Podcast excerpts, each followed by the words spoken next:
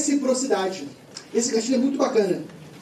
Fizeram um estudo que era o seguinte: estava num estudo controlado, né, um museu de arte moderna, e que esse museu, uma determinada sala, estava muito quente. Eles desligaram o ar-condicionado e deixaram essa sala muito quente.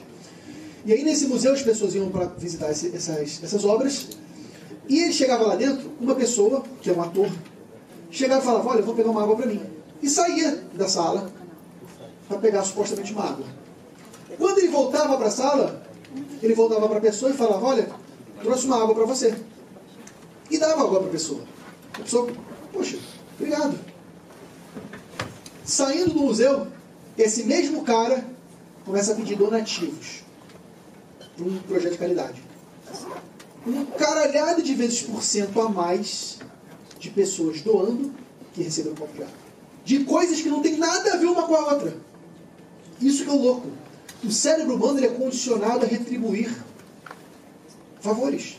Ele é condicionado a retribuir coisas boas.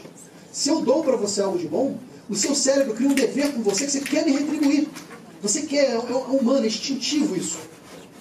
Então, meu amigo, minha amiga, se você quer algo de bom para o teu cliente, um contrato assinado, dê primeiro antes de pedir essa, essa reciprocidade.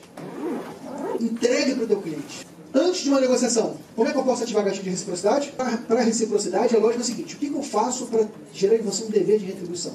Um caminho muito bom é produzir conteúdo. Porque quando eu estou lá todo dia falando com você, e, e você gosta que eu estou falando, pô, o Pedro é um cara legal.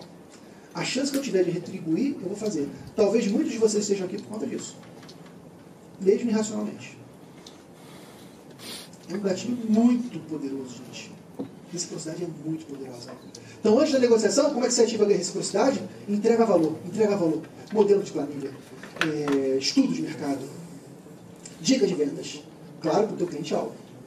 Porque você vai entregar tanto valor para ele, que a hora que tiver a oportunidade de retribuir, vai retribuir. Na hora de você chamar a venda, opa, tem que retribuir.